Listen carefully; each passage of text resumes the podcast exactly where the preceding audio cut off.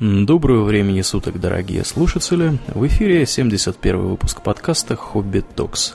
С вами его постоянные бессменные ведущие Домнин и Аурлиен. Спасибо, Домнин. А, для тех, кто вдруг не узнал меня, это все тот же Аурлиен, только с новым, более другим микрофоном, который ехал ко мне целый месяц а, усилиями Амазона – и в итоге приехал за два дня усилиями, усилиями никакого не Амазона, а самого настоящего Apple. Вот. Так что такие вот пироги, не покупайте ничего у Амазона, они все потеряют. Вот.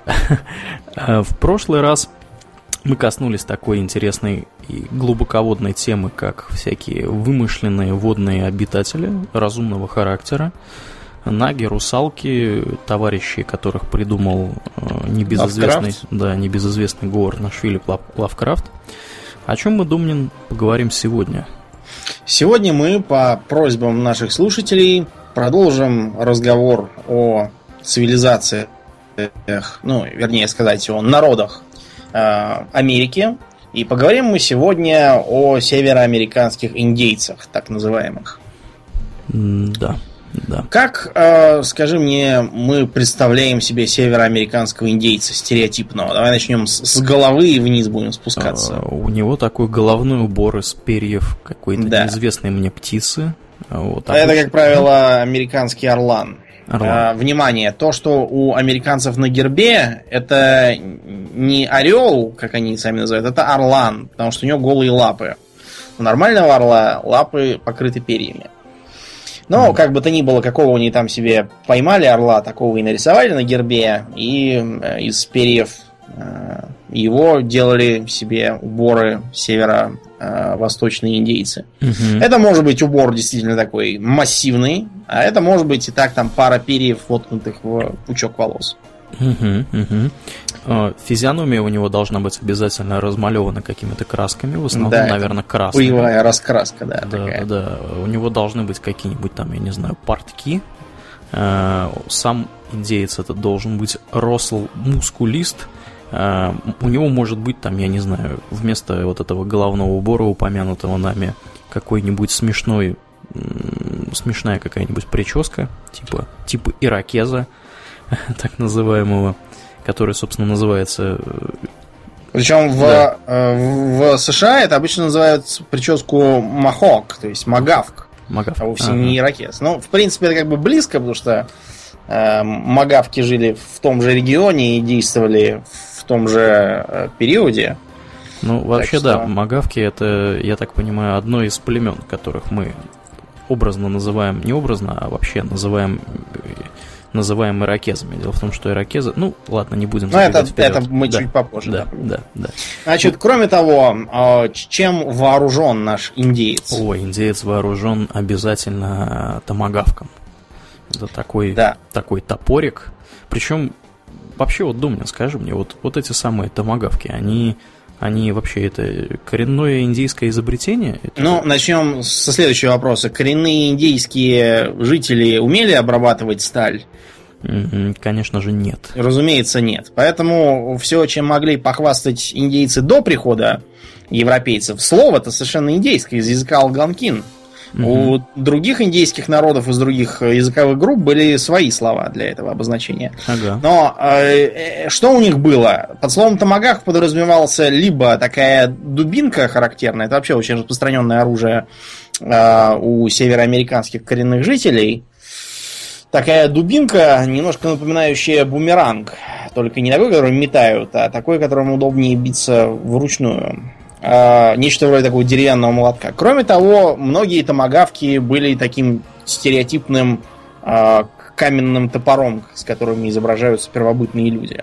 Угу. То есть брался кусок кремня, заострялся, и он, так как к кремне трудно сделать дыру, чтобы просунуть туда э, древко для томагавка.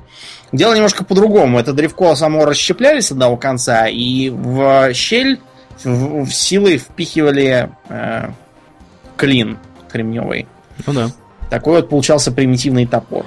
А иногда вместо э, вот этого упомянутого тобою кремня э, использовался какой-нибудь рог какого-нибудь животного. Да, олень, с, например. С тем же, да, с тем Ось. же самым с тем же самым успехом. Вот. А томагавки действительно появились только с приходом европейцев. А, Причем э, в зависимости от того, какие европейцы в какой конкретной местности, собственно говоря, тусовались, э, там были совершенно разнообразные по виду томагавки. Поначалу они действительно напоминали вот такое что-то похожее на топорик.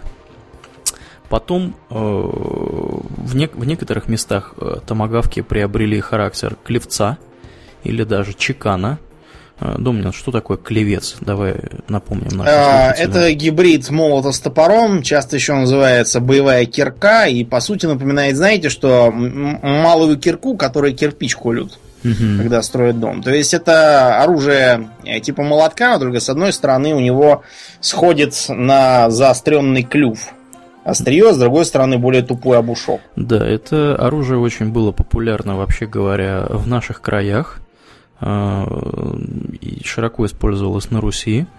А, очень интересное оружие в том плане, что оно хорошо для пробивания брони, потому что, ну, представляете себе, да, вот этот вот шип, который с другой стороны от молотка находится, а, он очень легко пробивает любую броню. Единственный недостаток, что он застревает в этой самой да, пробитой броне. к сожалению, броне. он застревает, поэтому если против вас больше одного противника, есть шансы да. не пережить убитого. Да, поэтому клевцы в основном использовались э, как вспомогательное оружие, то есть в основной руке находился какой-то более более, так сказать, другой вид оружия, я не знаю, топор или там, или, не знаю, меч или еще что-то такое.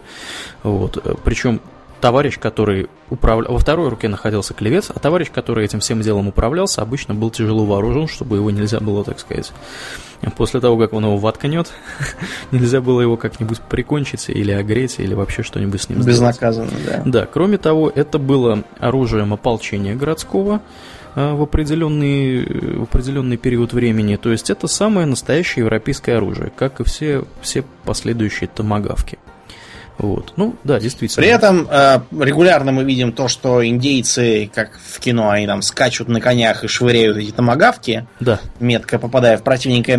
Как мы уже говорили, топор действительно можно метать, но метать можно и меч. Никто просто так не делает. По, ну, да. по, по, причине, что топор на дороге не лежит, это не камень, это не стрела там какая-то деревянная, не дротик. Его, чтобы сделать, нужно затратить изрядные усилия вот. Потом есть большой шанс его не найти, и в итоге придется либо таскать с собой целую телегу, набитую топорами, либо как-то побережнее относиться к оружию. Да, То есть метали да. его только в случае крайней необходимости, если было очень надо. Как ножи примерно. Да.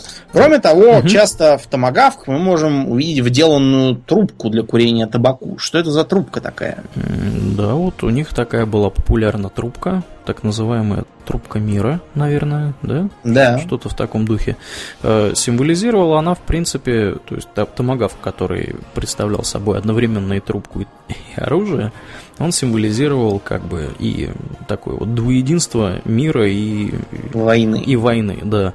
Э, действительно, встречались такие томагавки, но я так понимаю, что Такие томагавки все-таки носили характер больше именно трубки. Церемониальный, да, да. да. Потому что э, пустота внутри, она сказывается на прочности древка. Кроме того, у нас, э, как и вообще везде, известно про трубку мира, но при этом забывают, что трубка мира это, наверное, просто самый последний из оставшихся артефактов такого типа, поскольку у многих индейских народов были трубки для всего. И для мира, и для войны, и для охоты, для, я не знаю, кочевья, для каких-нибудь праздников, для религиозных церемоний, и, в общем, для, на все случаи жизни были свои трубки, и был с ними связанный ритуал. Поэтому э, трубки мира просто они, видимо, были последними, которые индейцам пришлось курить в связи с э, переменами геополитической обстановки в их регионе, скажем да. Да, да. Кроме того, э, индейца часто изображают с луком, угу. из которого он очень метко стреляет, а также иногда с э, мушкетом таким. Да, причем это тоже иногда, иногда со шведским мушкетом, да. скажем так. Дело в том, что шведы были первыми, кто начал вооружать индейцев. Не, не очень широко известный факт, но Шведы... Вообще не очень широко известно, что у шведов были какие-то колонии да. в Америке, но да. они были. Они были. Э, то есть обычно, когда говорят про колонии в Новом Свете, имеют в виду, естественно, британские колонии, французские, испанские, и почему-то э, забывают про то, что колонии были еще и у шведов. Они были достаточно северные, то есть я так понимаю, что где-то территория примерно соответствующая нынешней Канаде. И шведы были одними из первых, кто, собственно, начал продавать индейцам огнестрельное оружие. Э, вот эти самые мушкеты и так далее. Ну, шведы вообще большие мастаки по части мушкетов. Они были одними из основных, скажем так, э, двигателей прогресса э, по, раз, по части развития носимого огнестрельного оружия в Европе, в основном и в частности в Северной Европе. Вот. Ну, это отдельная тема, про это можно вообще как-нибудь поговорить. Бесконечно да, говорить, да, да. да. Мы уже упоминали, что шведы были большими специалистами в начале нового времени по разнообразным смертоубийственным делам. Да, да. Мы упоминали и то, какой замечательный вклад они сделали в развитие военного дела, и то, как Швеция, которая, в общем-то, не имела к этому особых предпосылок, сделалась великой державой на короткое время. И да, действительно была шведская Вестинская компания, которая изрядно поколонизировала район где-то к северу от современного Нью-Йорка. Да, пока их оттуда благополучно не выжили, не да. выжили британцы и всякие прочие товарищи. Может быть, даже французы приложили руку к этому. Вот. Как бы то ни было, э, мы в популярной культуре образ индейца обычно как видим? Э, мы видим его в зависимости от времени и, разумеется, места создания произведения. Да. Предположим, что перед нами э, фильм, допустим, э, конца 40-х, там, вестерн какой-нибудь американский. Индейцы там будут выглядеть как кто? Краснокожие дикари? Да, как набегающие вопящие дикари, которые э, бессмысленно все разрушают и от которых обороняются отважные американские кавалеристы. Если мы включим вестерн того же года из СССР, я не уверен, что после войны у нас было так уж много вестернов, но какие-то, наверное, были, а, то там индейцы будут ровно наоборот. Это будут это будут коренные жители, обороняющиеся от алчных иноземных а, захватчиков. И, да, вероломных чужеземцев. А, если мы включим современный фильм а, американский вестерн, то там с э, индейцами, ну, это зависит от того, насколько современный. Вот, например, есть сравнительно такой не старый вестерн, как, по-моему, Быстрый и мертвый, или как он там назывался. Там и этот самый Ди Каприо играл, и много кто, и там в том числе показан индеец, он такой на второстепенной роли, изображен как такой простоватый э, громила, который решил поучаствовать в состязании особо не интересен. В фильме «Одинокий рейнджер», вот последнем, ты же смотрел, я так понимаю? «Одинокий рейнджер» это, напомню, про что? С Джонни Деппом, там Джонни Депп индеец. Джонни Депп. А, а он одинокий рейнджер называется? Да, да. Про чувака в полумаске. Да, да, да, да, да, да, да. Там, там, да, там какой-то вообще цирк с конями. Ну, где Джонни Депп, там всегда цирк с конями. Да, причем. Джонни Депп, он, кстати, действительно индеец по, по материнской, по-моему, линии, потому что он из Кентукки, а там у них то, ну, то есть настоящий индейец. Потому ну, что у индейцев, такой... у индейцев в основном по материнской да. линии преемственность, так сказать. Вообще надо индейцев. да, малость объяснить. Вот есть такая вещь, как матрилинейное наследование, то есть по материнской линии. Оно было очень распространено в старые времена. Потому что это наиболее утилитарный способ определения родства. А мать известна всегда, поскольку э, чтобы произвести дитя, ей требуется затратить совершенно видимые усилия в течение 9 месяцев.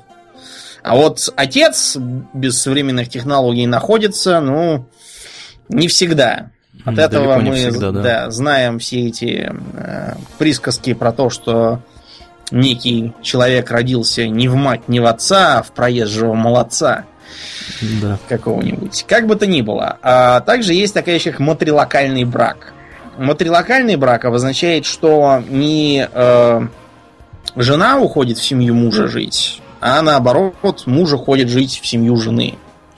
На такой э, основе брак строился много у кого. Как у племен Северной Америки, так и, например, у племен э, Индокитая. между прочим. Да ладно. Например, в Индокитае есть такая сказка, ну, во Вьетнаме конкретно, у какой-то, у каких-то местных нацменов, я так понял, не у самих вьетов, а у одного из племен попроще, о неком слепом чуваке, который благодаря находчивости и удаче очень здорово устроился.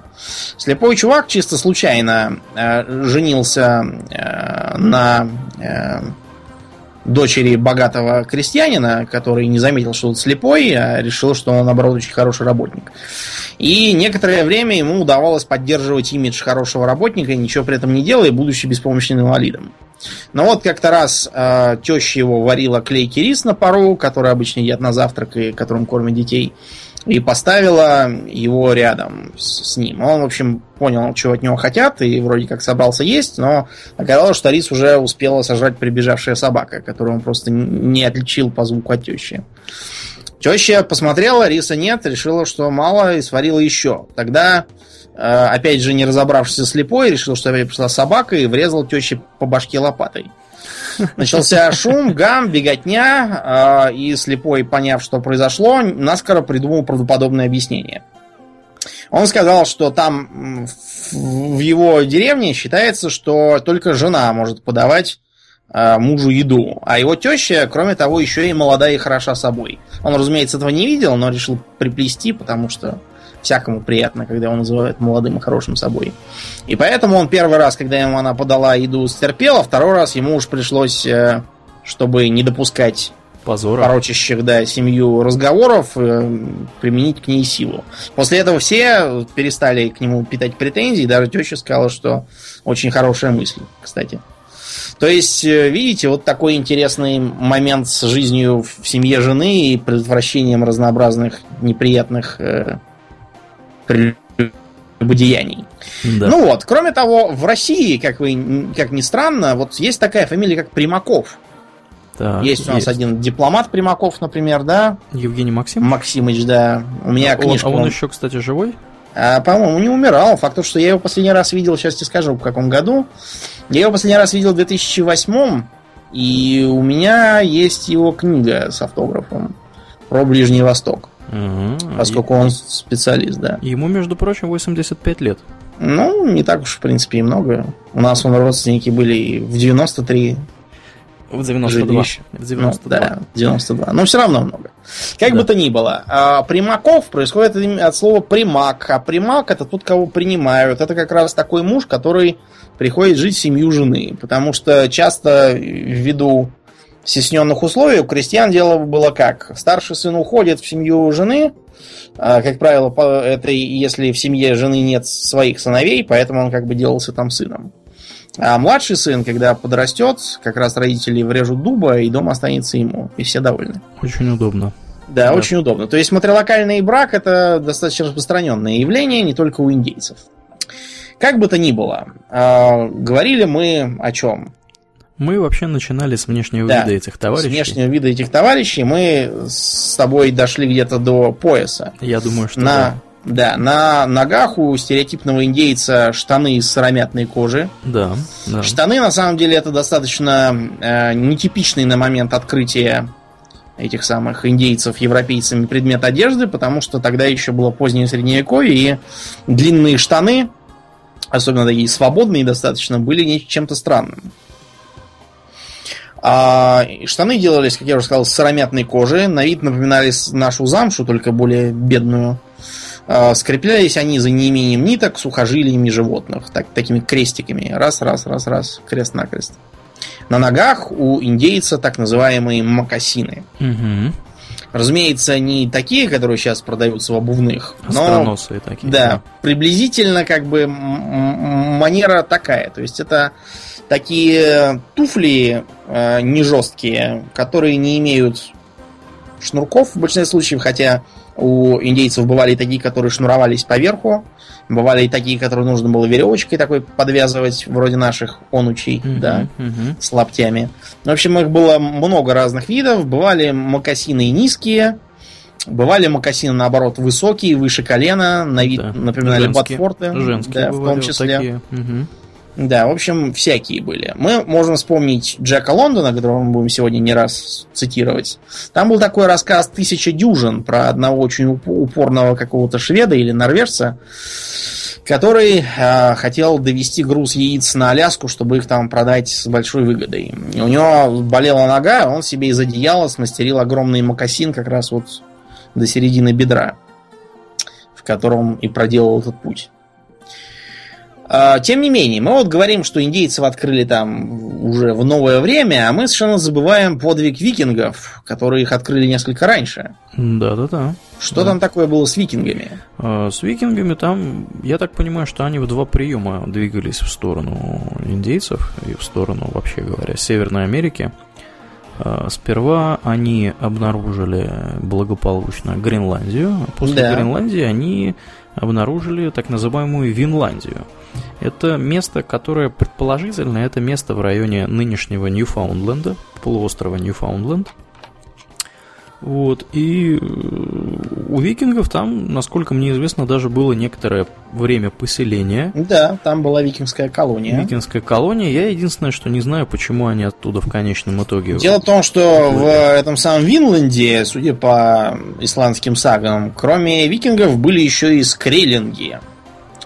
Скреллинги это были смуглокожие люди, одетые в кожу и шкуру, и стреляющие из луков, и мечущие копья а также вооруженные какими-то каменными топорами. И эти скреллинги не очень поладили с викингами.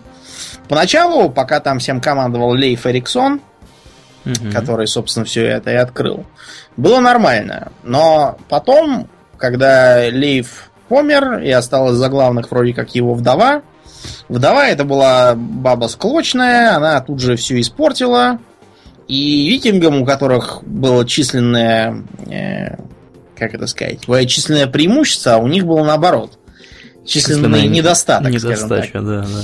А, им пришлось ретироваться оттуда со временем. Не то, чтобы их прямо нападали и всех их убивали на месте, а просто потому, что им было ясно, а в таких условиях жить нельзя. Они как раз плыли, чтобы найти себе спокойное место для жизни. Вот. А в условиях, когда на тебя постоянно набегают, ты не можешь вести нормальное хозяйство. Да, причем... Они решили двигать обратно. Насколько мы знаем, примерно в тех местах, ну, может быть, не совсем в тех местах, да, но все равно вот с севера северо-запад, э, собственно, побережья, да, э, это территория иракезов. Опять же, тех же самых, которые достаточно были воинственны, и вполне возможно, что именно вот эти вот скреллинги являлись, являлись как, каким-то из народов, да, каким-то из племен, которые относились к иракезам. Очень может быть, тем более, что это было давно, они могли там откочевать, прикочевать. Да, да, да, да, да. Что не такая уж большая редкость у индейских племен. Да. да. Почему э, эти индейские племена постоянно мигрировали? Не то, чтобы они прям кочевали как настоящие кочевники, но они периодически переходили.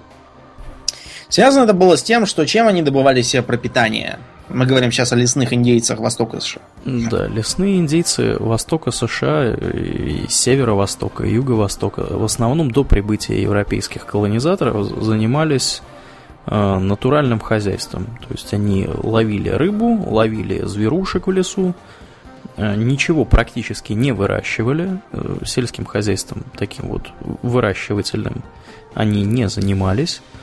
И, соответственно, как только кончалась дичь, или рыбы становилось меньше, им приходилось сниматься с места и двигаться дальше. Да, где-то ближе к моменту появления англичан индейцы северо-востока уже более-менее освоили подсечное огневое земледелие. Напомни нам, что такое подсечное огневое земледелие. Э, подсечное огневое земледелие – это такая форма ведения земледелия, при которой э, вы берете кусок леса, рубите на нем, э, рубите все деревья на этом куске леса, превращая его в такое поле.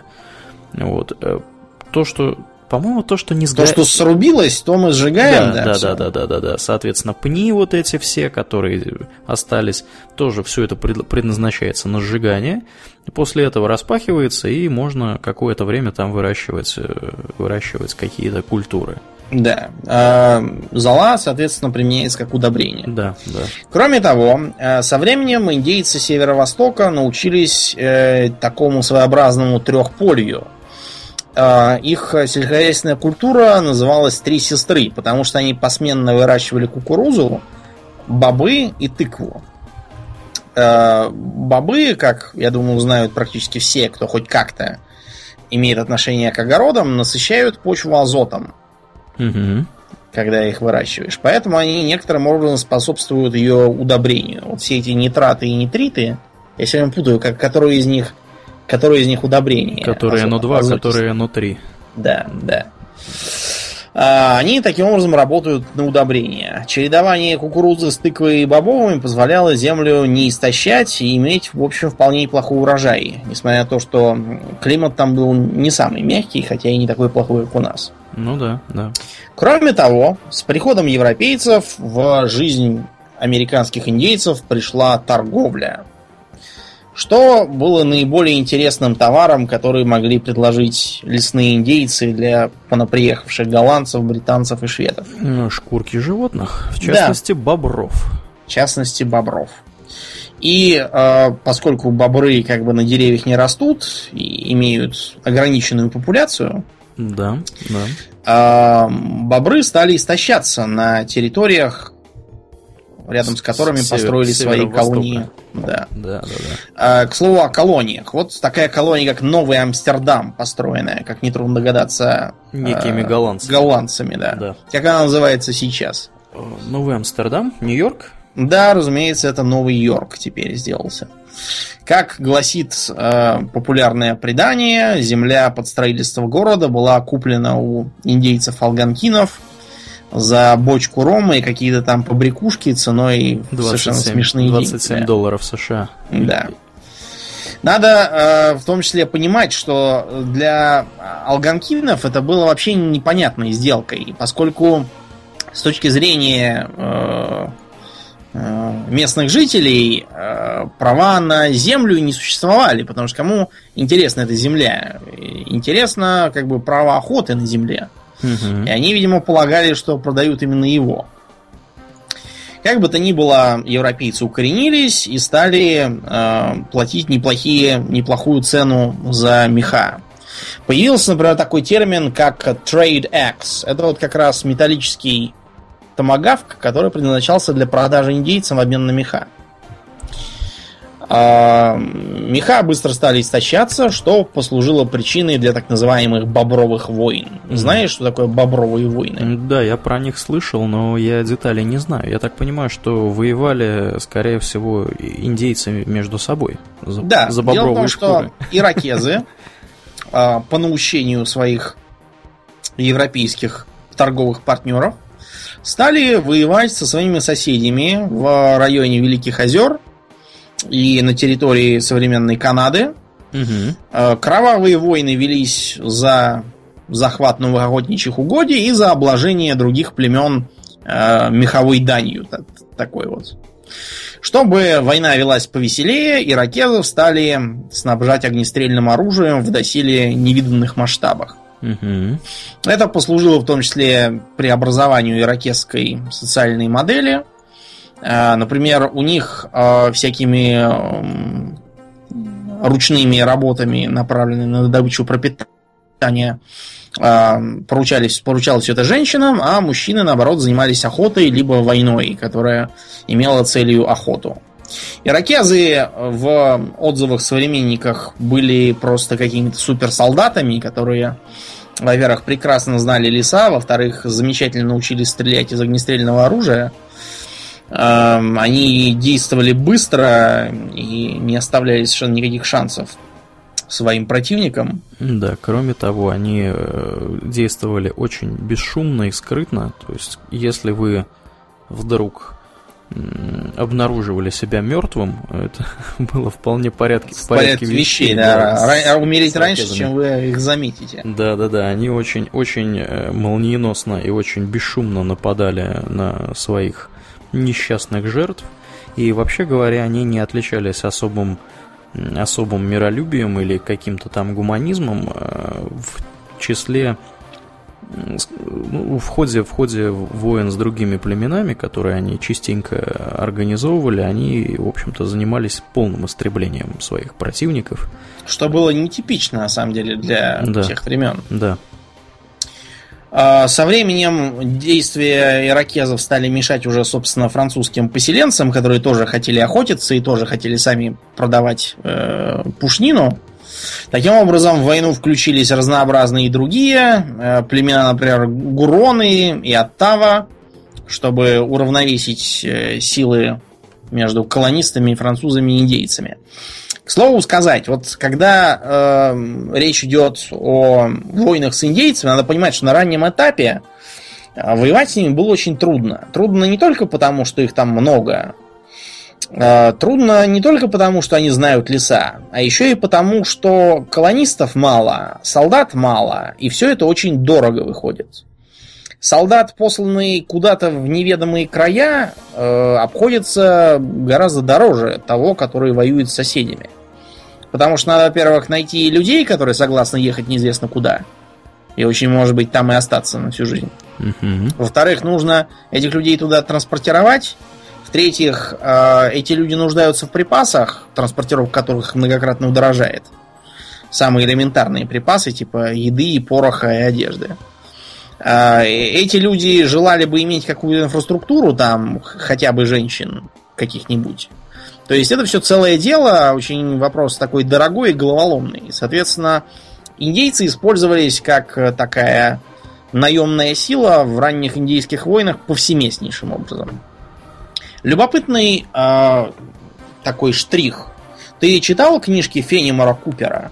Mm, да, когда Про последнего давно. из Магикан и прочих. Вот если Лет э, наши назад. читатели, да, знают про этого последнего из Магикан, э, они там могут припомнить, что индейцы Купером рисуются в черно-белых тонах. Вот, например, есть деловары, которые и, очень хорошие ребята. Да, которые прекрасные. И есть а, омерзительные гуроны которые просто ужасные, и бесчестные, подлы, кровожадные, и, в общем, нет таких грехов, которых им не припишешь. С чем это было связано? Такая странная, э, странная черта между одними индейцами и другими индейцами, которые, в общем-то, на одно лицо должны были быть для Купера. А, все очень просто. Дело в том, что Купер, вообще говоря, это американец. Американец в понимании в нашем настоящий американец, то есть он родился на территории современных Соединенных Штатов и там же умер. А Гуроны, собственно, это товарищи, которые э, решили дружить э, с США гораздо позже по сравнению с Делаверами. То есть Делаверы, вообще говоря, поддержали американцев, по-моему, в войне за независимость если мне не изменяет память. А да, они были на стороне американцев. А, а... вот Гуроны нет. Нет, Гуроны. Они были на стороне британцев. Да, поэтому, собственно говоря, вот они такие козлы. Хотя по факту э, все они были там одинаково козлы. Да, скажем прямо. Надо еще вот на что обратить внимание. В, современном, э, в современной массовой культуре распространен э, теперь противоположный штамп. Если раньше индейцы были гнусными дикарями, которых надо всех истребить скорее, то сейчас мы регулярно видим э, благородного дикаря. Вообще, вот этот вот бзик с благородными дикарями, это такая особенность западноевропейской культуры – с точки зрения западноевропейской идеологии, люди делятся на три вида. Это такие, как мы, примерно, там, допустим. Настоящие люди. Да. Кстати говоря, а, а, самоназвание многих э, племен mm-hmm. индейцев как раз переводится... Настоящие люди. Настоящие И не только люди. индейцев, а вообще много кого. У, у чукчей, например, у наших, как думаете, какое самоназвание? Настоящие люди есть. И у многих э, негритянских, например, племен тоже настоящие люди. Об этом мы тоже поговорим, что это важная вещь. Так вот, э, другая часть это благородные дикари, то есть это такие э, спокойные, гордые и философствующие товарищи, которые живут по заветам предков и которые, в отличие от современных испорченных цивилизаций людей, э, близки к природе и и все такое. Какие-то друиды ты сейчас описал, каких-то Ну, друид, друид, друид, кстати, это так, такой, же, такой же продукт современного масс-попа и точно, точно такой же благородный дикарь. Да, а, да. Мы вот в следующий раз будем как раз про друидов с вами говорить. И про... Вернее, будем говорить не про друидов, а про а, всякий идиотизм, который сейчас приписывают друидам. Так вот, а, это вот Вроде такие вот- человеческих жертвоприношений. Ну, нет, там идиотизма другого достаточно всякого. Так вот, а, а следующие это, наоборот, такие кровожадные орды, орды таких дикарей и орков, которые там нападают и которые существуют только как массовка, вопящая мочи их. Да-да-да, и существует недолго перед тем, как умереть. Да. а, На- Причем на, копьях или там под автоматами. Я вот не могу припомнить ни, ни единого произведения как бы массовой культуры, э, в которой бы присутствовали вот эти вот третьи нехорошие дикари, в которой бы с ними после того, как хорошие все-таки победят, сделаешь хоть что-нибудь как бы человеческое. То есть а, орки, они просто куда-то проваливаются под землю у Питера Джексона. Всякие персы, они куда-то там э, сгинули и пропали, судя по фильму про спартанцев. Ну, а, разные это другие- Про какого? Погоди, погоди, ты про, про первый или про второй сейчас? Про второй. А, так там еще будет четыре фильма наверняка. Как минимум Да. один еще, по-моему, об- Ну ладно. Значит, я вас уверяю, что в конце не будет такого, что что персы скажут, эх, да, не надо было воевать, давайте будем жить в мире. Нет, персы так останутся гнусными э, мразями, которые там куда-нибудь все сгинут. Я вас уверяю. Ну, запросто, Потому да. что та- так устроено вот это вот мироощущение. Потому что надо обязательно везде селить чурок каких-то и делить их на два вида. На приятных и на не очень приятных. Разумеется, ничего подобного в жизни нет. Никаких благородных дикарей в жизни нет. Марк Твен, например, очень любил спрашивать Купера, э, где он нашел своих благородных дикарей-то, потому что Марк Твен видел много индейцев, ничего похожего э, куперовским писанием он там не заметил совершенно. При том, что Марк Твен был к индейцам настроен достаточно благожелательно. А, а уж по сравнению с э, его современниками он был вообще об- образец святости и гуманизма полнейший. Ну так вот, а, как, как можно убедиться в том, что вот это мировоззрение оно никуда не делось? Очень легко. А, Если изучить, скажем, а, тон западных газет по отношению к русским, в смысле, как к народу, а не как к стране России, да, то мы заметим, что до где-то 2013 года точно мы в основном изображались как такие бедные овечки, которых, э, которых угнетает тоталитарный режим и которых надо спасти скорее. Это было, наверное, в 90% случаев такое, в 10% мы были мразями, которых надо всех убить. Теперь э, мы в основном описываемся как э, орды гоблинов, которые склоняются перед своим темным властелином и, и готовы по его сигналу ринуться на мир добра Да, да, да, всех да, да. там убить. Вот эти вот разочарованные писания меня уже, по-моему, полтора года продолжают Ну, веселить. э, я тут скажу вот что тебе. Во-первых, э, я не понимаю, почему наше государство не занимается э, пропагандой в прямом смысле этого слова. Э, Пропагандой собствен, собственно, собственно себя. А во-вторых, я все-таки предлагаю из политической плоскости куда-нибудь переходить Да, в да, менее да. Я просто привел пример как бы мировоззрения о благородных дикарях. Так, ну так да. вот, да. индейцы, да, действительно, типично имели э, самоназвание настоящие люди, причем настоящие люди не в смысле индейцы как настоящие люди, а наше племя конкретно это настоящие люди. А все остальные племена по соседству, даже если они отличаются, ну, практически ничем. Бывает такое, что разные племена имеют какое-нибудь отличие, типа одни едят собак, а другие не едят собак. Так, например, с племенами Кри и Черноногих в современной Америке. Мгм, мгм. Все связано с тотемизмом. Так вот, вот, э, тем не менее, остальные это как бы не люди, их можно истреблять и снимать в них скальпы. Кстати, о скальпах. Что такое скальп, Аурлиан? Скальп это э, волосы, я так понимаю, с куском кожи, которые Мгм. на голове находятся в районе, я не знаю, макушки или затылка или где-то. Несмотря на то, что вот этот вот э, трофей, который снимался, ну просто потому что голову тяжело нести, вот, голову там надо еще как-то на муравейник класть, чтобы из нее получился череп. Вот. В походе особо много голов с собой не повозишь, поэтому, чтобы не терять в числе фрагов, берем просто клин кожи с волосами и делаем из них такие, как бы, как это, брошь такую сделаем, если ее подсушить. Можно из нее сделать такую бахрому, например, к плащу. Или украсить ей седло коня или что-нибудь еще в этом духе. Как бы то ни было, скальпирование это очень древний такой прием, который применялся всеми подряд, начиная от скифов, кончая древним германцами. Такое описывается древними историками сплошь и рядом. Например, у тех же скифов упоминается, что некоторые особо суровые воины даже целые себе э, плащ-палатки устраивали из этих э, сшитых друг с другом скальпов, содранных с головы. Разновидностью скальпа является так называемый shrunken head, то есть сморщенная голова буквально. А, помнишь третий фильм про пиратов Карибского моря? Да-да-да, там как там раз... папаша, да, этого самого Джека Воробья... Показывал ему голову так, мамаши да, Джека мамаш, Воробья. Да. Он таким образом, да, ее сохранил для потомков. Это был очень интересный способ хранения голов. Распространено тоже далеко не только в американском регионе, но и в Азии. В общем, э, скальпы просто были уже подзабыты в Европе, и э, индийская традиция, она э, произвела должное впечатление. Впрочем, европейцы очень быстро вспомнили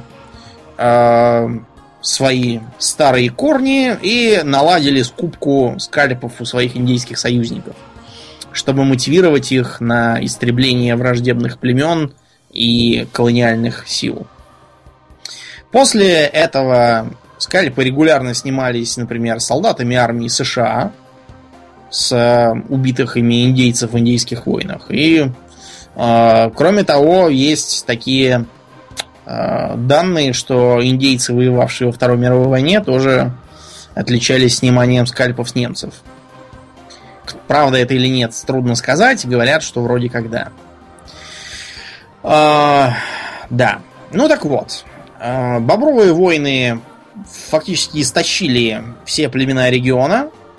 И э, после франко-индейской войны, это была, была часть э, Семилетней войны, ведшаяся в Америке, в которой французы проиграли, возглавлявший их в битве за Квебек, Квебек, извините меня, за Квебек, э, маркиз де Манкальм был смертельно ранен и сказал, что, по счастью, он умрет раньше, чем увидит падение Квебека. Английский командующий, по-моему, то ли Джон Вулф, а, Джеймс Вулф. Он тоже был смертельно ранен, но продолжал вести своих гренадеров к победе и помер только когда они уже победили, собственно. И таким образом в Северной Америке обозначилась гегемония Британии – Гегемония Британии означать стало что? Что иракезы стали уже ненужным и совершенно излишним элементом на этой земле. Кроме того, э, бобровые шкурки начали заканчиваться, весь регион был истощен, а европейский рынок, наоборот, оказался присыщен, поскольку пушнину стали поставлять не только Э, из Северной Америки, но еще и из России. Напоминаем, что это как раз начало 18 века. Э, Петр Алексеевич Романов прорубает окно в Европу и начинает отправлять караваны, которые, бывает, даже никто не грабит. Ну да. Так да. что пушнина перестает быть таким уж стратегическим товаром насчет на вес золота. Э, торговля на Великих озерах начинает заканчиваться. Англичане постепенно натравливают друг на друга разные племена, и они уходят дальше на северо-запад. В частности, вот было такое племя Оттава, угу. в честь которого назван известный город. Да, да. Ну, а потом получилась такая двоякая ситуация. С одной стороны, а, британцам удалось вытеснить индейцев с земель вплоть э, до Апалачей, на Апалачи тоже понаехали э, колонисты из числа шотландцев. Давай, тут... давай сразу скажем, где эти Апалачи вообще говоря находятся, потому что Запад, я сомневаюсь. Да, что... угу. Запада. Это такая как бы естественная граница между регионом э, восточного побережья и бассейном Миссисипи, насколько я понимаю.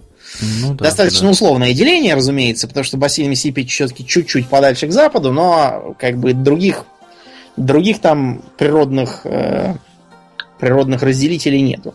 Ну да. На да, Апалачах, например, делают замечательный бурбон. Я вот привез с собой из путешествия в здоровый жбан. Это, это какой?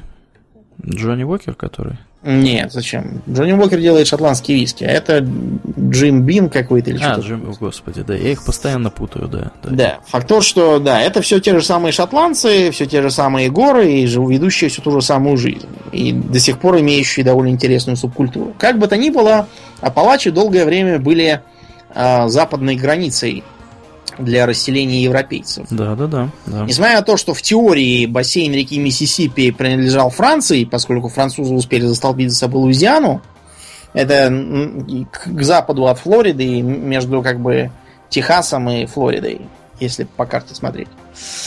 Куда, собственно, где Миссисипи впадает в море. А, несмотря на то, что они вроде как застолбили за собой всю Миссисипи, реальный контроль был только на побережье, где Новый Орлеан. Дальше вверх по течению они, конечно, не поднимались. А первым делом, которое а, предприняли американские власти, было как раз разрешение селиться к западу от Апалачей для а, американских колонистов. Британцы это запрещали, потому что, во-первых, не хотели новых конфликтов с индейцами на ровном месте, во-вторых, потому что чем больше территории, тем труднее ее оборонять. Угу. Вот. А у британцев к тому времени ну, так уже были проблемы с деньгами, из-за чего они, собственно, обложили колонистов налогом, из-за чего колонисты, собственно, и восстали, и... Эм, Бостонское нач... чаепитие, да, все дела. Началось, да. А давай-ка немножко расскажем про то, как вообще британцы обороняли своих колонистов, как они вообще, ну, я не знаю, там, строили заборы вокруг колонистских поселений или... Э, или а они использовали цепь фортов и блокгаузов, так, которые ага. должны были блокировать ключ ключевые э, караванные пути, так сказать, точки. До сих пор в Новой Англии можно посмотреть на некоторые сохранившиеся форты и блокгаузы, правда, в основном именно на блокгаузы. Они просто меньше, и поэтому их проще было не сломать в порыве переустройства. А, все это требовало, разумеется, денег, поэтому а, американских колонистов обложили налогами, которые, кстати говоря, были достаточно низкими по сравнению с тем, что платили в самой метрополии.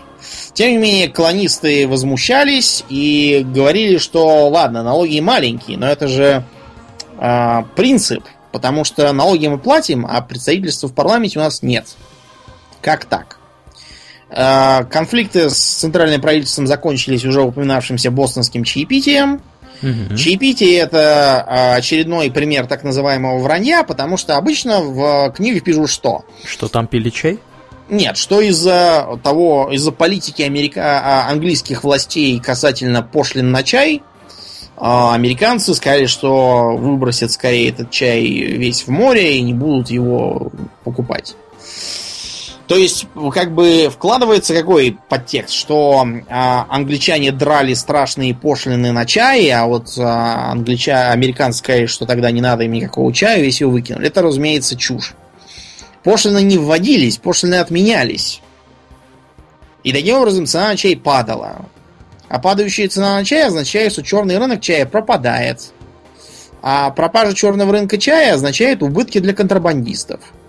А, а так случилось, что э, все американские революционеры почему-то были контрабандистами, ворами, бандитами и прочими преступниками так бывает в жизни с революционерами. Да, причем гораздо чаще, чем многие из нас думают. Да, да. У нас вот все очень любят рассказывать, как там Сталин грабил дилижансы, но вот про то, как здорово торговали контрабандой американские патриоты, почему-то никто ничего не рассказывает. Ну, это да, это же, ты же понимаешь, но это, это же плохо да. для имиджа. Это плохо для имиджа. Поэтому, когда пошлины отменили и дешевый чай приехал, американские контрабандисты немедленно мобилизовали свое революционное крыло, и весь этот чай повышвырнули вон. В результате потом, по-моему, всю зиму а, в Бостонской бухте плавали на локах и с очками вылавливали плавающий чай, чтобы его заваривать. Да, некоторые, наверное, даже прямо кружками зачерпывали да, из, да. из бухты.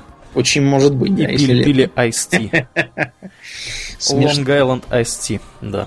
Ну и, в общем, после того, как э, американцы победили, э, попутно растрепав окончательно иракезов, потому что те участвовали в боях на стороне британцев, британцы их после этого, разумеется, бросили на произвол судьбы и пришлось им уносить ноги подальше через границу. А американцы тут же приняли энергичные меры по расширению владений. Были совершенно бесплатно переданы поселенцам земли к западу от Апалачей. Кроме того, у французов купили Луизиану, а у русских купили Аляску. И там, и там, разумеется, были свои индейцы, которые еще сто раз пожалели об этих сделках. А Аляска, мне кажется, чуть позже была, нет? Ну, я просто имел в виду, как бы, что в общей лоgiке, да. А, Со временем, ну да, действительно, да. и Аляску. Просто потому что к тому времени стали уже продвигаться на запад сами. А, первое время между а, американскими поселенцами и индейцами про проводили как бы такой вот непростой непростой мир. А, мир заключался в взаимном культурном обмене и невмешательстве в дела друг друга. Таким образом, были сформированы так называемые пять цивилизованных племен. Это, повторимся, такое довольно искусственное и формальное наименование, потому что реальные эти племена там были немножко посложнее устроены, но в американской историографии именно так устроены. Например, племена эти были Чироки, Чокто, Маскоги, они же Крики, Чикасо и Семинолы из Флориды. Угу. У Майна Рида можно изрядно почитать про Ациолу, вождя Семинолов. Угу. Эти племена назывались цивилизованными почему? Они назывались цивилизованными потому, что они достаточно быстро и легко приняли европейские ценности, э, включая религию, э, в общем-то, организацию организацию общественную. У них даже своя конституция была местами. Да, да, да, да, да. Они стали, в общем-то, строить достаточно быстро дома, как такие, как по примеру европейцев. В общем, приняли. Шмотки стали носить да, тоже. Да, да, да, именно так, именно так. В общем, приняли, скажем так, э, этакий европейский образ жизни. Да, то есть э, теоретически, если бы это продолжалось, то э, у нас бы ждала совершенно другая Америка, вероятно, более приятная. То есть э, логика вот этих вот э, взаимоотношений, она укладывалась примерно в то, что у нас в России было, когда э, продвигались на восток к Тихому океану. Э, никто там никого не депортировал в резервации, никого не истреблял, не говорил, что хороший э, Чукча, мертвый Чукча, не выселял в Китай там или еще куда-нибудь. Живое подтверждение сидит сейчас перед микрофоном и рассказывает вам эту историю. Ну, не надо, опять же. Ну, я не идеализирую, разумеется. Бывает, там было всякое, да, кое-кого и убили по дороге. И даже много кого, но общий тренд, он все-таки несравним. Как бы то ни было, поначалу э, у того же Джорджа Вашингтона у него был вполне стройный и непротиворечивый план из шести по, пунктов. Да, взаимодействию с индейцами. Он включал в себя, во-первых, э, обеспечение индейцев нормальными судами по американскому закону. А, Беспристрастными. Да, да. Ну, то есть, не, не опираться на то, что белый всегда прав, а индейец всегда не прав. Да, то, что сейчас у них происходит, да, все, я думаю, в курсе того, что э, сейчас большие волнения по поводу белых, стреляющих в черных, э, белых полицейских, естественно, которые ну, да. стреляют в афроамериканцев, душат их и, и так далее. Ну, вот, публика там неистовствует. В общем, Вашингтон, в общем-то, в отношении индейцев такого не хотел. Да, уже, уже тогда. Предлагал там особые законы, защищающие их права. Он э, предлагал ни в коем случае не допускать них депортации, а только покупать по строго определенному закону в территорию, если что. Кроме того, была организована специальная правительственная служба, которая подселяла своих людей в э, деревни индейцев, которые там начинали на них влиять рассказывать им про то, как прекрасно жить по примеру белых, про христианство, про всякие там школы, больницы, современное сельское хозяйство, про то, что надо жить не в избушках, а в нормальных домах. В общем, их американизировать. Вот это была как бы вполне нормальная, а по тем временам даже очень человеколюбивая политика. Да, да, да. Но это все закончилось очень быстро.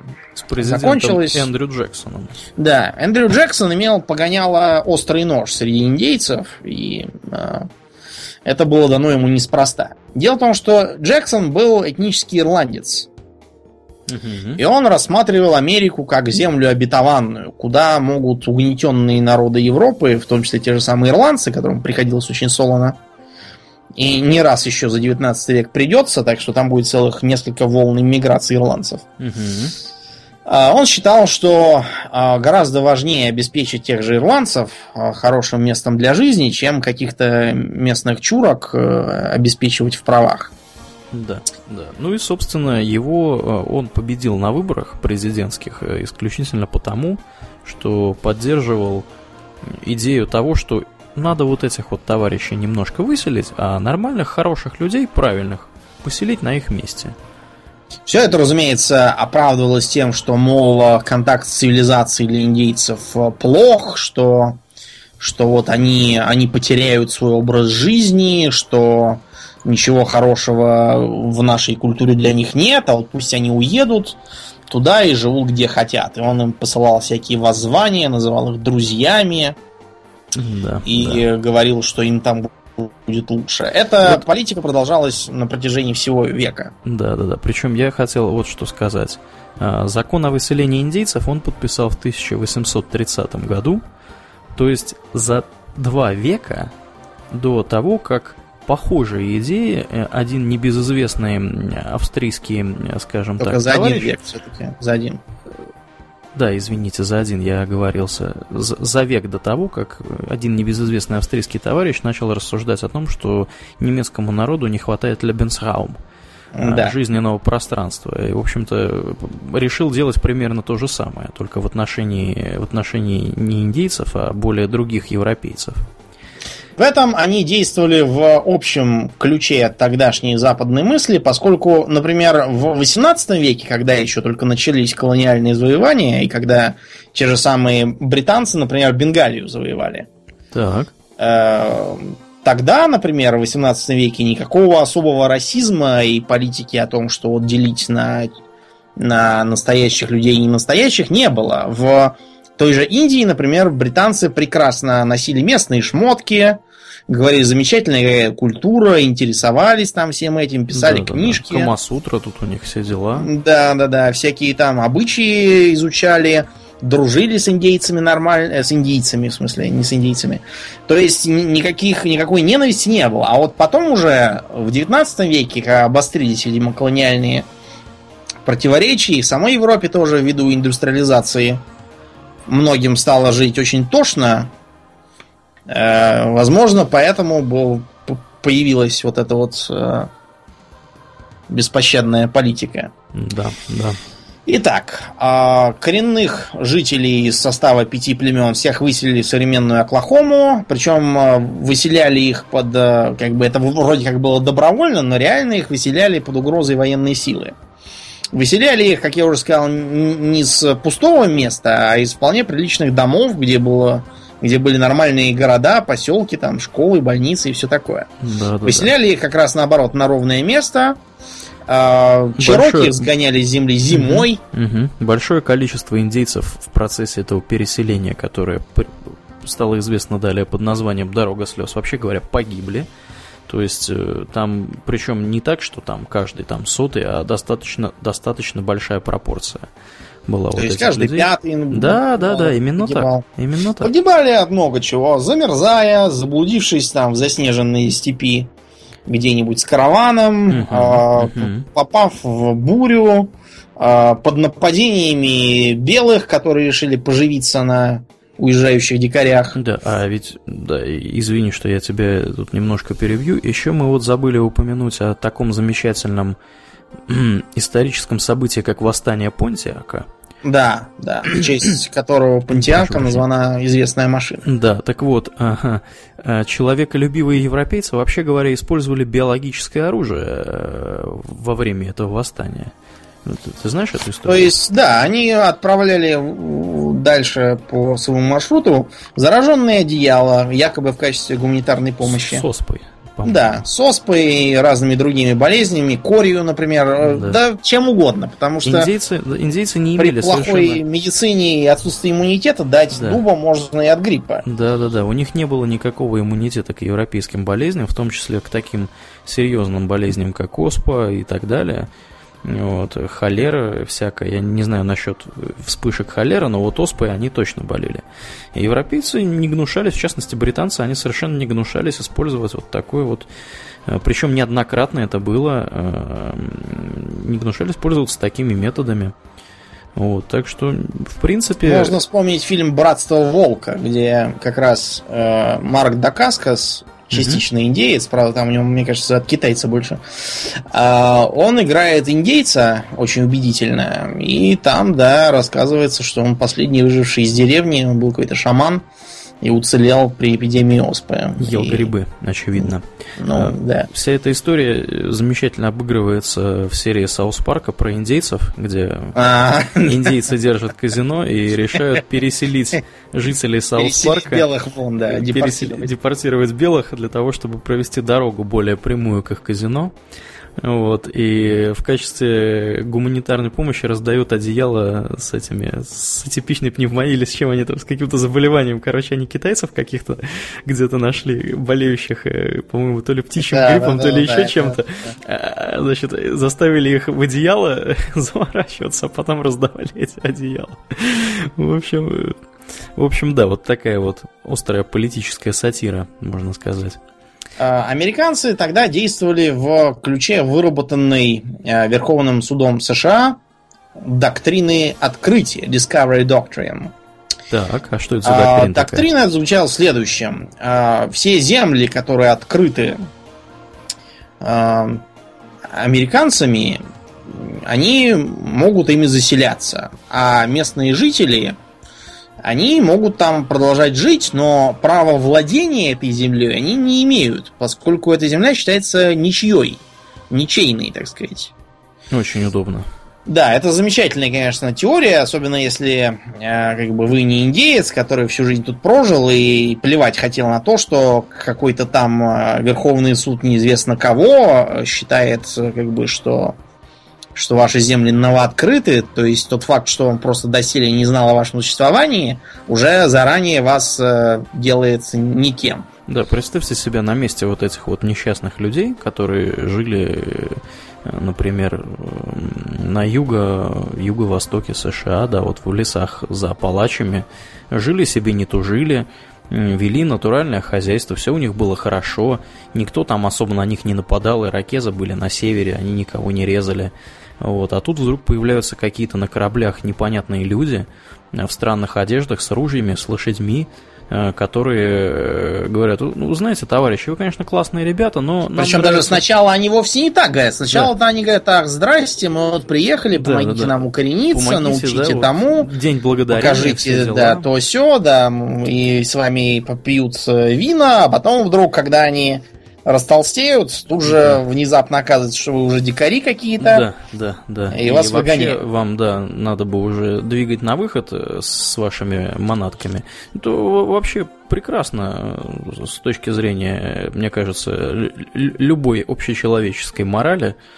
Вот, ну, как-то вот, вот так у них все происходило. У этих Кроме того, друзей. единственное, не надо забывать, что это далеко не все прямо американцы были такие злодеи. Мы уже сказали, что Вашингтон вовсе не такого хотел. Если бы он был жив к тому моменту, он Ну да, противостоял этому.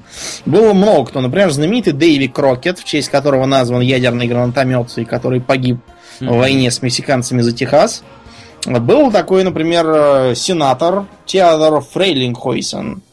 Он э, горячо боролся против этого закона о переселении. Ему не удалось это сделать, но многие, я думаю, знают о том, что он провел громовую шестичасовую речь, доказывающую аморальность и незаконность таких порядков. И последней фразы сказал, я предупреждаю вас, что этим беззаконным нападением на чужую для нас землю мы навлечем на своих потомков многие годы и десятилетия сожалений и проклятий в наш адрес. Вот, так что мы можем сказать, что сенатор Фрейлингхойсен был провидцем.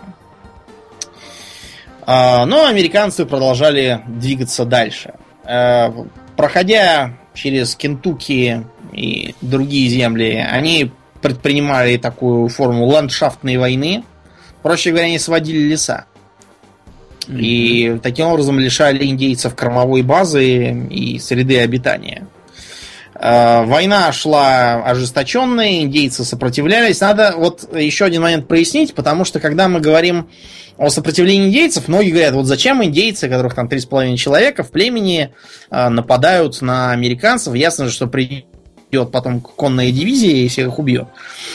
Для индейцев было совершенно непонятным то, сколько американцев, что такое американцы, что они из себя представляют. Они видели, что пришли какие-то там 10 семей, поселились, стали там сводить лес и все такое.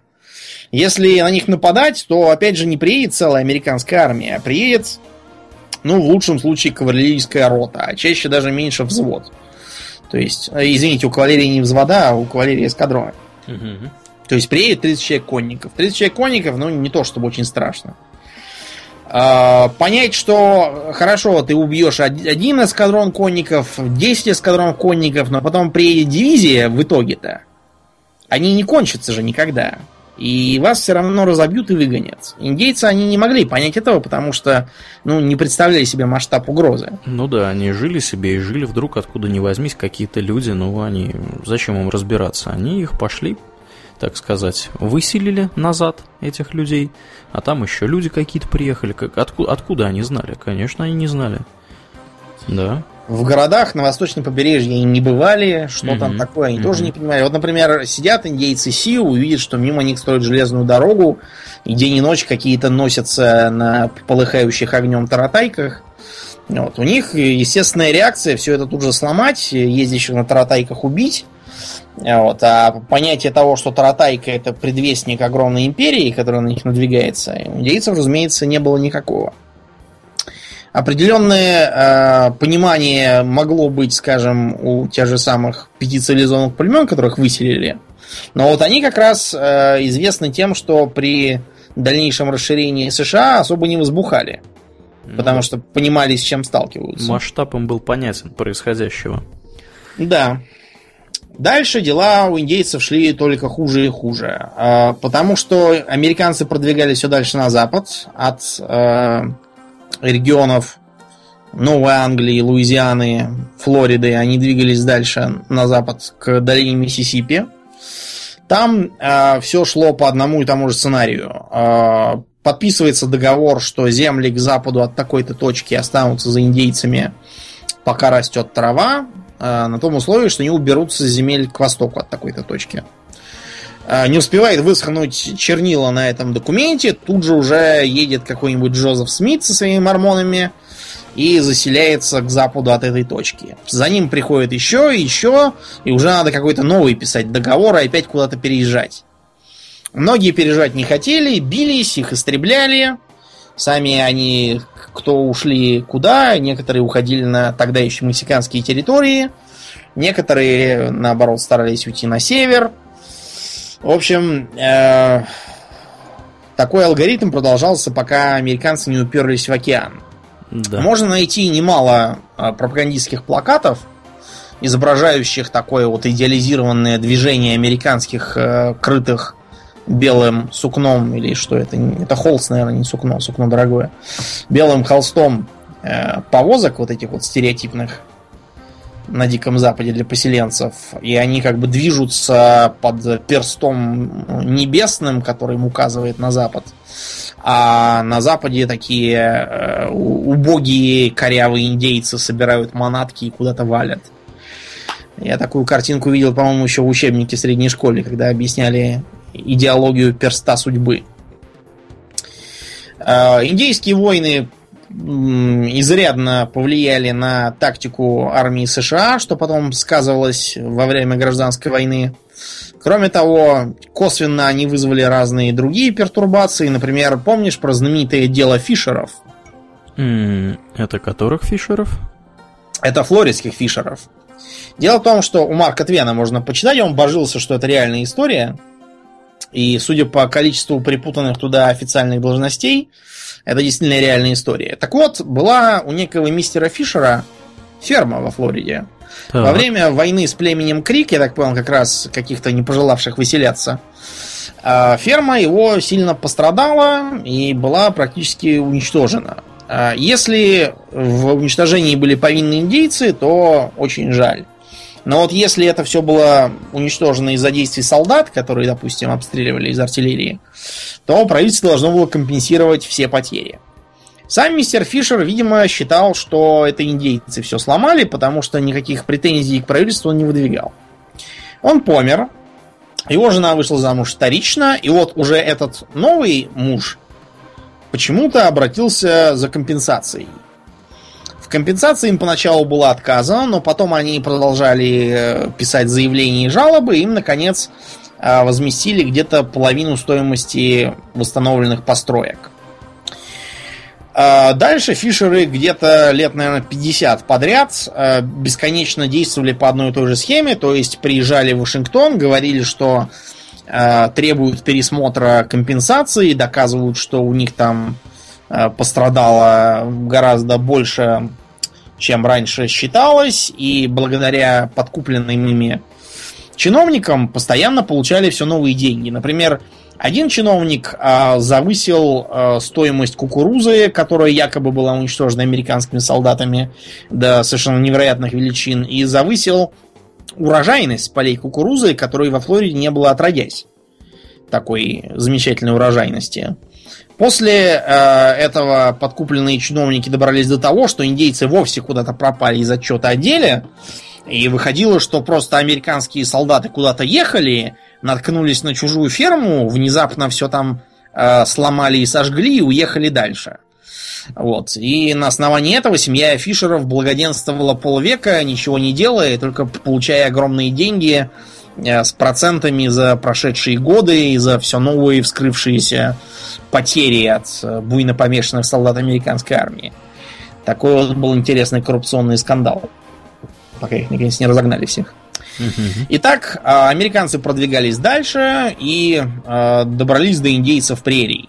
А, индейцы прерии сельским хозяйством не занимались, занимались они охотой на очень интересного зверя. На буйвола? На бизона, да, бизона, на местного. бизона, да, да, местный бизон. У нас тут в России и в Беларуси можно обнаружить ближайшего родственника. Да, причем которого... Американцы его часто называют Russian Bison, кстати. Russian Bison. Он, по-моему, его же, кстати говоря, восстанавливали популяцию. Его, по-моему, да. извели, да? Вот, да, одно время извели, но вот потом в пущах в Беларуси восстановили. Угу. Такой вот зверь. И, кстати, участвовали наши зубры, в том числе в восстановлении популяции американского бизона. Как близкородственный вид, который может участвовать в восстановлении популяции. Не знаю, что у них там вышло. Говорят, что что-то даже восстановили. Ну и к индейцам отношение становилось все более нетерпимым. Кроме того, надо понимать, что индейцы кочевые, вот эти вот скотоводы и охотники, это гораздо более агрессивные индейцы, которые гораздо более склонны при появлении непонятно кого тут же сдирать с них шкуру и делать из них себе штаны, чем вступать в беседы за трубкой мира и философствовать у тотемного столба. А, именно у индейцев равнин была такая вещь, как dog soldiers, они же dogmen. Это было нечто вроде таких а, военно-религиозных братств молодых людей, которые занимались разбойными нападениями на а, на всех, кто попадался под руки. Первоначально, разумеется, на своих соседей, а потом уже и на, на белых. Что еще интересно, то что у индейцев прерии было достаточно большая, большой э, навык верховой езды, скажем, в игровых терминах, и доступ к большим популяциям коней. Кони в Америке были сразу, Кони нет, конечно же, нет. сразу их привезли с собой европейцы. Конечно. Сперва испанцы, а потом французы в Луизиане. Кони эти части убежали, одичали и образовали табуны так называемых мустангов. У нас почему-то считается, что мустанг это такой э, гордый конь, гроза степей, при этом забывают, что степная лошадь это всегда такая маленькая, э, с короткими ножками лошадка, вовсе не похожая на арабских скакунов и на рыцарских коней из Европы. Тогда же, кстати, появились первые охотники на них мустангеры, которые их отлавливали и продавали. Главный герой книжки про всадника без головы как раз ирландец-мустангер. Индейцы очень быстро освоились с верховой ездой, стали использовать их и при охоте, и при налетах, что моментально придало им э, гораздо больше опасности. В результате бизоны были практически полностью истреблены. Э, истреблены они были в основном как раз как источник пропитания для индейцев. Мы с вами э, можем сказать, что изрядная часть бизонов истреблялась просто так, то есть без э, каких бы то ни было э, экономических причин, то есть не брали ни шкуру, ни мясо, ни еще чего-то. Часто просто вырезали язык. Вырезали язык для чего? Для того, чтобы его сдать властям и получить премию. Премия, я так думаю, ты доказываешься, догадываешься, почему удавалось. Потому что чем меньше бизонов, тем меньше индейцев. Ну да. Смысл был в этом. Э, другой вопрос, что, конечно, существовала и большая отрасль, зарабатывавшая бизоньими шкурами и бизоньим мясом. Э, знаменитый законник Уайт Эрп долгое время был как раз охотником на бизонов, а его товарищи, братья Мастерсоны, Бет и Эд, были его помощниками, которые отвозили шкуры на базу. Еще знаменитым бизонщиком был так называемый Баффало Билл. Я все время забываю его фамилию, знаю только, что он Уильям. Баффало Билл был действительно охотником на бизонов, который работал с утилитарной целью прокорма рабочих с э, местных предприятий на Западе. Потом уже он организовал такой цирк своеобразный, который изображал э, который изображал всякие дикозападные примочки для тех, кто еще не успел поучаствовать до конца франши... Э, не франшиза, а фронтира. Что-то я уже разговариваться начинаю. Именно на западе США произошли самые знаменитые из индейских войн. А, дело в том, что а, индейские племена, как я уже сказал, были, во-первых, конными, во-вторых, это было достаточно отдаленной зоной, и туда много солдат было отправить трудно. Это давало индейцам определенные шансы на первых порах. Например, знаменитой является война Красного облака. Красным облаком а, звали как раз вождя племени Лакота. Он же, они, они же племя Дакота, но правильнее именно Лакота, видимо, говорить. Они э, сумели заставить федеральное правительство наконец отстать от них и в 868 году подписать так называемый Ларамский мирный договор – по, по форту Ларами, где его подписали. А, лакотовские индейцы получили в свое распоряжение здоровенную резервацию, а, в частности, в ее, а, на ее территории находилось, находились знаменитые горы Black Hills, которые сыграют свою роль в дальнейших событиях и дальнейших войнах. Как говорил тот самый вождь Красное Облако, белый человек дал нам много обещаний. Больше, чем я могу вспомнить. Но сдержал он только одно. Обещал забрать нашу землю и забрал. Действительно, когда в горах Black Hills нашли золото, этот договор в форте Ларами стал уже никому не интересен. Туда повалили толпы золотоискателей. Часть индейцев ушли, тот же самый Красное Облако, по-моему, говорил, Black Hills принадлежат мне, если белые возьмут их, я буду драться, но он понимал, что сопротивление бесполезно и ушел куда-то на север, мне кажется, дальше в Канаду. Другие вожди, впрочем, остались на месте. Самыми знаменитыми из них были Сидящий Бык, он же Сидящий Буйвол, и э, Бешеный Конь. Внимание, а периодически попадаются переводы его имени как «сумасшедшая лошадь», но я вас уверяю, что он не сумасшедшая лошадь, он бешеный конь. Сумасшедшая лошадь. Да, да. Это прекрасно. Одним из знаменитых событий той войны была битва при Little Bighorn. Значит, а, эта битва была легендарной в американской армии, породила множество внутриамериканских мемов, которые, впрочем, сейчас уже не используются, так было доказано, что это все вранье. А главную роль в событиях сыграл американский командир по имени Джордж Кастер. Угу. Я вот сейчас вижу перед собой фотографию Кастера. Выглядит он очень фронтовато даже для американского офицера. Э, среди своих товарищей Кастер считался полнейшим придурком. Э, чванливым, э, не как бы не рассуждающим, гонящимся за славой, способным совершенно бездарно положить людей, совершая свои подвиги. И этот самый кастер, проигнорировав приказание своего руководства, отправился на встречу с Сиу и, и Чиенами. Там э, произошла битва, в которой, по первоначальным данным, Кастер там отважно бился и пал, только, не знаю, истребив многие легионы дикарей, а по археологическим раскопкам э, практически сразу был смят и убит. Вместе с ним погиб и его брат.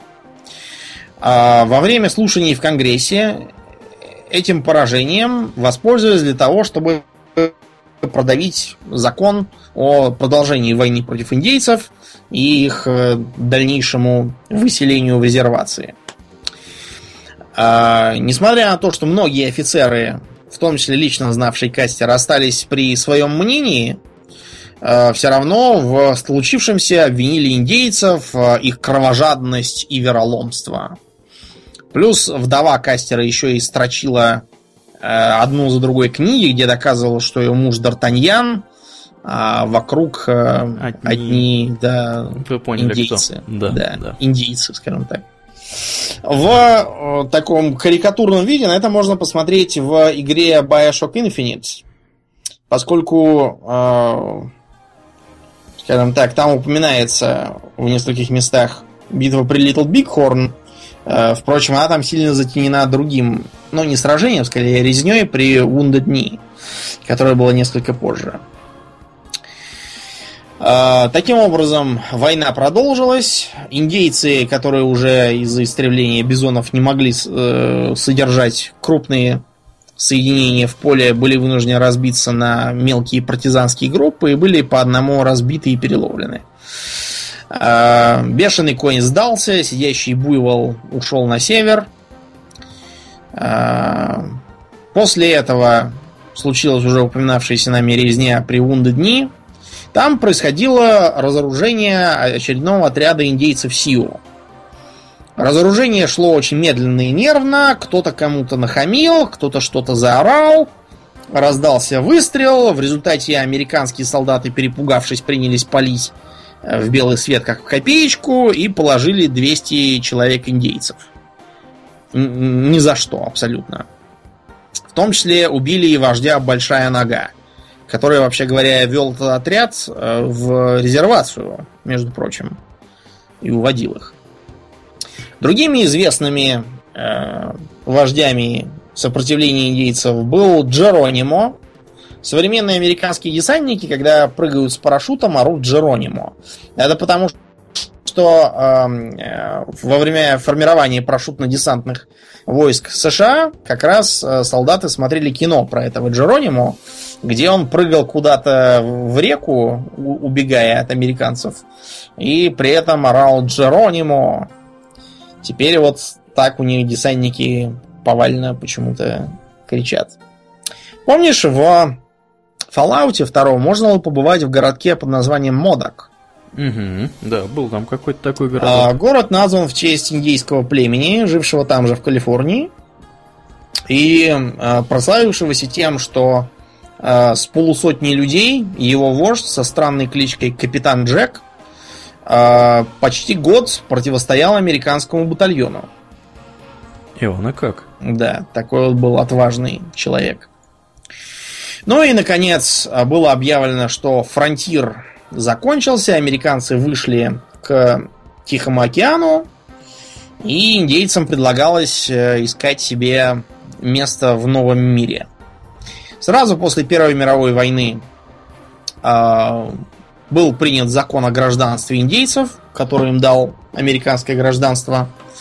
Их стали э, допускать местами в органы власти.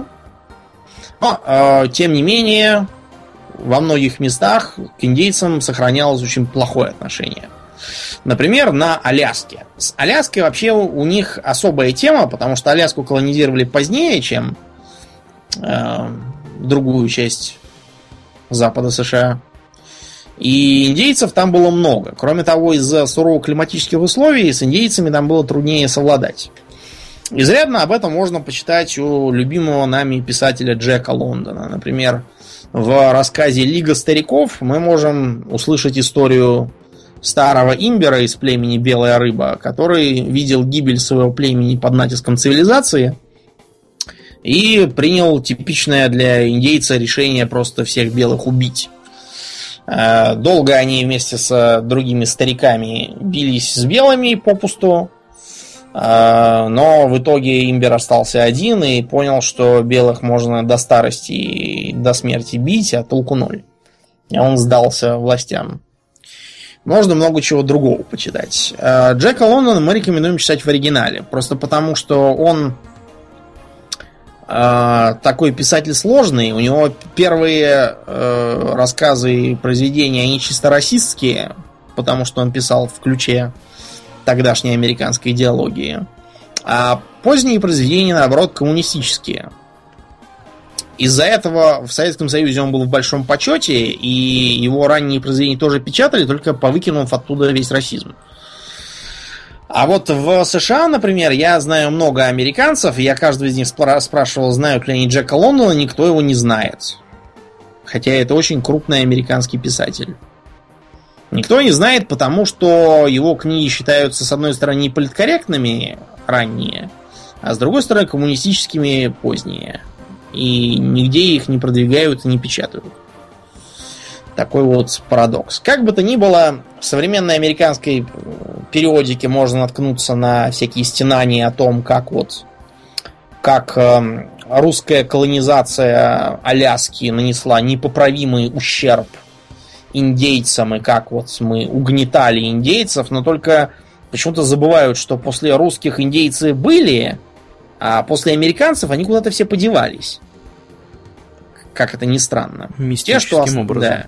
Угу. А те, что остались, обнаружили, что уже после Первой мировой, когда они стали гражданами, они сталкиваются с потрясающей расовой дискриминацией на этой же самой Аляске. То есть э, в континентальной части США к ним в общем отношение было более-менее нормальным.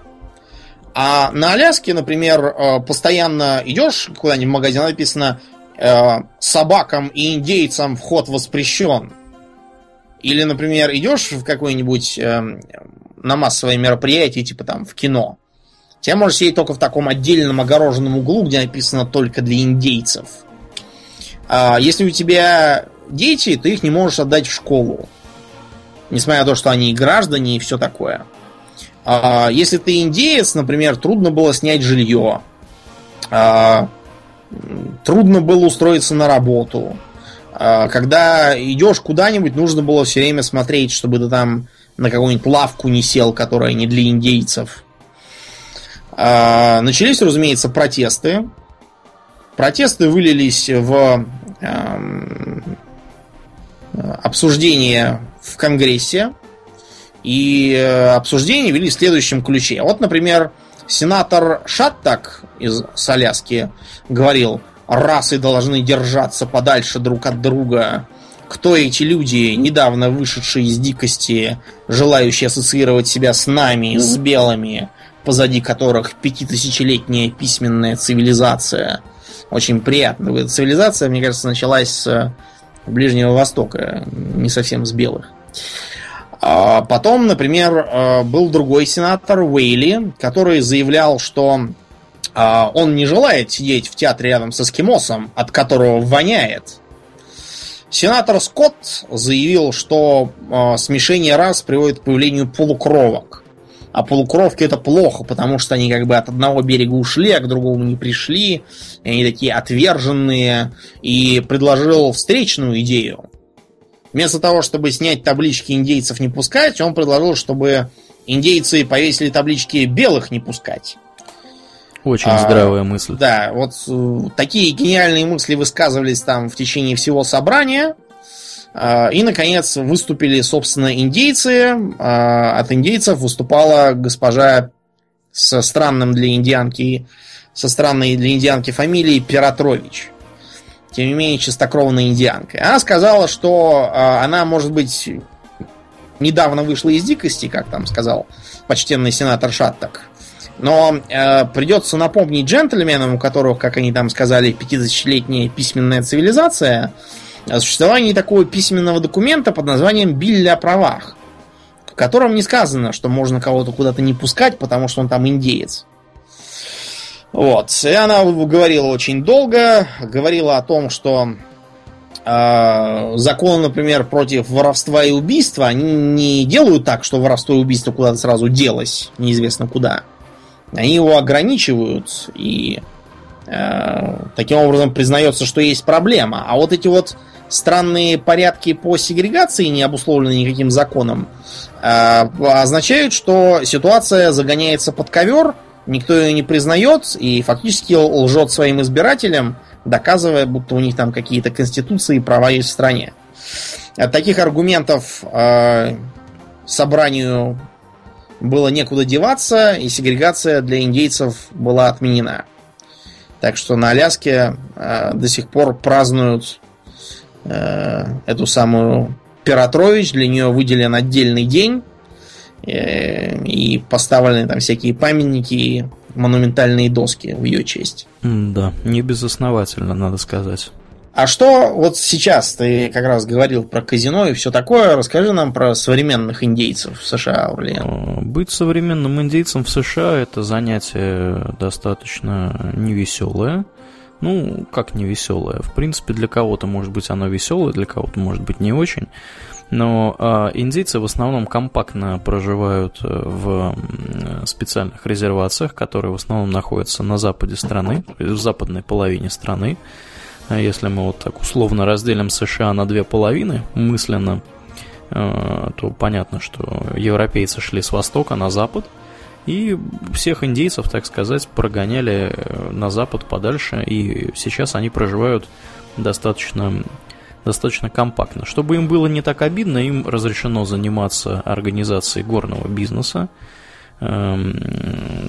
собственно, вот всякие казино разнообразные и так далее, которые мы уже сегодня упоминали, они в основном, э, ну, скажем так, я не могу сказать, что все казино, но, по крайней мере, значительная их часть э, держатся индейцами племени Семинолы.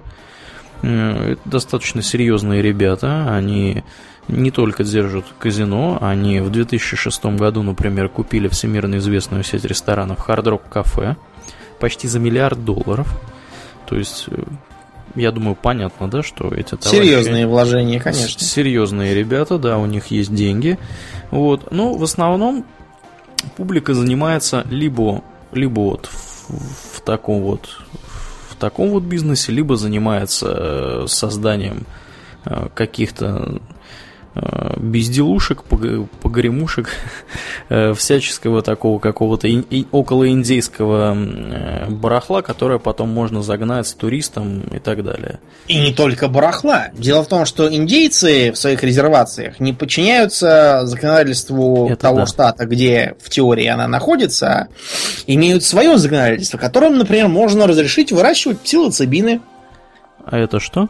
Это грибы, Ага, прекрасно. Ну, прекрасно. в культовых религиозных целях, Ну, естественно, разумеется. само собой. Вы, разумеется, понимаете, что все эти культы в религиозные цели, они поглощают, наверное, процентов 10 от... Я думаю, что очень оптимистичная оценка да. 10%.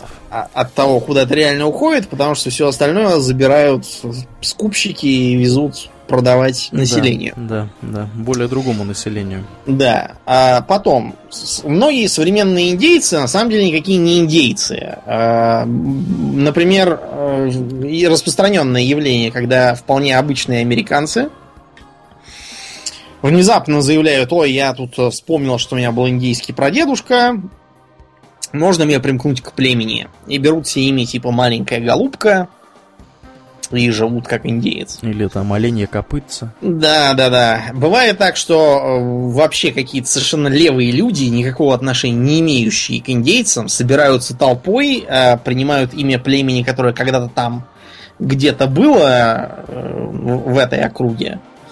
И говорят, что вот мы индейцы, мы вот племя, мы требуем себе резервацию и все такое. С чем это связано? Говорят, что связано с тем, что современная массовая культура не дает ответов на разные вопросы, и люди хотят духовных исканий. То есть это нечто такое вроде, знаете, этих э, неоязычников здесь у нас в России. Вот примерно такое. Люди хотят изобрать благородных дикарей. Да, ты вот сейчас про них сказал, как про благородных дикарей. Я вспомнил историю, которую я тут недавно читал, буквально на днях про э, деревушку в Англии, которая, в которой живут одни нудисты. Примерно, да. примерно с 30-го года прошлого века э, там тусят одни нудисты. То есть э, ты не можешь поселиться в этой деревне, если ты не нудист. И более того, даже если ты нудист и поселился, они тебя еще год на испытательном сроке держат. Да. Вот, так не что... буду я туда селиться. Да, да, да, да. Ну там, э, по последним данным, у них достаточно недорогая недвижимость, поэтому они, собственно, э, собственно, пристально наблюдают за своими новыми соседями. Действительно ли они нудисты? В общем, забавные такие ребята. Ну вот, таким образом, в современной массовой культуре индейцев мы видим либо в идиотски идеализированном ключе, Угу. А, но есть и проблески на самом деле. Мы можем, например, такой сериал вспомнить, как э, Hell on Wheels, Ад на колесах. Угу. Ад на колесах это, это такой э, вестерн про строительство трансконтинентальной железной дороги после гражданской войны, который, э, в общем, очень так реалистично все это показывает. Там такой вестерн в стиле грязища, кровища, мрази, сволочи и убийцы.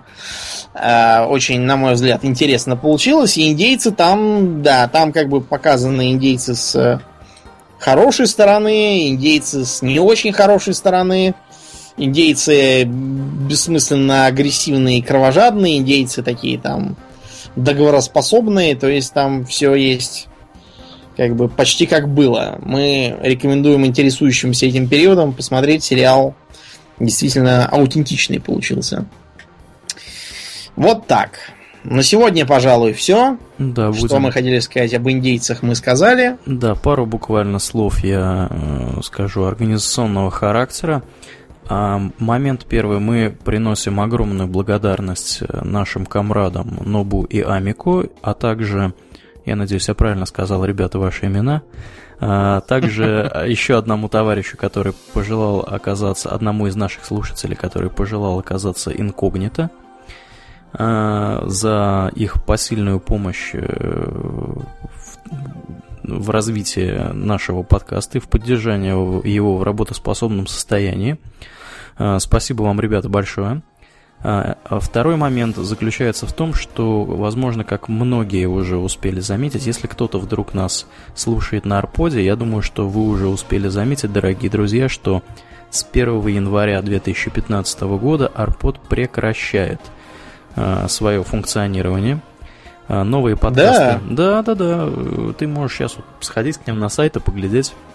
У них там прямо вот сверху написано, что мы э, закрываемся Э, публикация новых подкастов будет прекращена 14 декабря. Э, я так думаю, что сегодня мы опубликуем наш подкаст там в последний раз.